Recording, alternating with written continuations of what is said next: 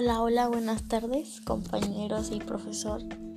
Soy Khalid Sarabia y voy a explicarles la definición de psicología y sus ramas. La palabra psicología deriva del griego psico, alma, actividad mental y logra, y logía, estudio.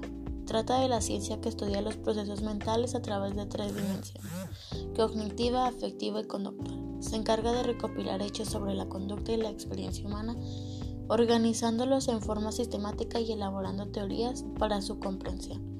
Algunos de sus autores consideran a Aristóteles como padre de la psicología o a Descartes como el padre de la psicología moderna y así a muchos pensadores. La psicología es una parte de la filosofía que trató el alma, sus facultades y operaciones.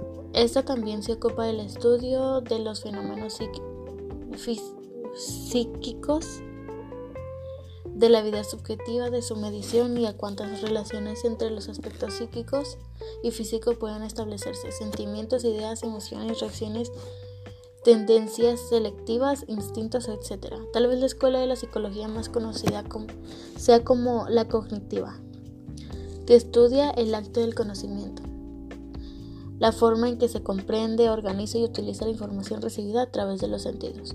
Así la psicología cognitiva estudia funciones como la atención, la percepción, la memoria y el lenguaje. A cuanto a la definición del psicólogo, el término define a quienes cuentan con el título profesional en psicología o en su aceptación más amplia aquellas personas que estudian el comportamiento humano desde un enfoque científico y así. Esa es para mí mi definición como psicología. En la clase el profe nos mandó unos, un archivo que para mí, pues yo no le entiendo a su definición de psicología, entonces pues vine a traerles otra más fácil o que se nos haga más fácil de entender. Y las ramas de la psicología son la primera que es la clínica, que es la rama más conocida de la psicología clínica, es la que se encarga de la investigación y la intervención de la salud mental. Mucha gente cree que de hecho que la única función de la psicología es trabajar con métodos para ayudar a determinar personas a combatir problemas relacionados con su manera de experimentar la realidad o de comportarse. Esto es como, bueno, yo lo interpreto de la siguiente manera que es...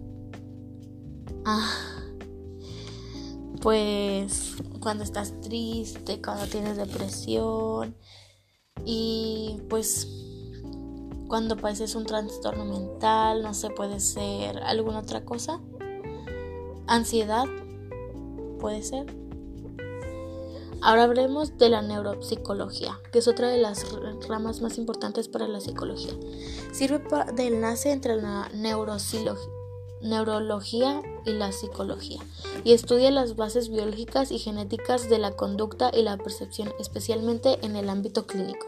Esta rama tiene que ver con la detención de problemas relacionados con un funcionamiento anómalo y muchas veces tiene está con las ramas profesionales de las neurociencias y la psiquiatría. Ahora vamos con la psicología básica, es una de las ramas más importantes sobre procesos, bueno, investiga procesos psicológicos básicos como la percepción, la memoria, el lenguaje, el pensamiento o el aprendizaje sin tener en cuenta que la aplicación inmediata de este conocimiento a contextos determinados. Ah, pues esta creo que al menos la, la he experimentado indirectamente ya que mi hermanito y mi abuelo fueron a terapias de lenguaje y le hicieron de bastante ayuda para los dos. Psicología de las diferencias individuales y la personalidad. Como su nombre lo indica, investiga sobre las diferencias de unas personas y otras. Esta rama intenta explicar por qué somos como somos y los hace estudiando las personas, las causas biológicas y sociales de la personalidad y el nivel de inteligencia, entre otros muchos aspectos. Yo creo que esto, esta puede estudiar así como tu manera de ser, de comportarte incluso hasta lo de los animales y así. Psicología social. Estudia la influencia del conocimiento social en la conducta. Tal y como veremos, tanto las acciones como los procesos mentales de los individuos cambian sustancialmente cuando se encuentran en grupos. Esta yo creo que estudia la sociedad. Es a lo que yo entiendo que estudia.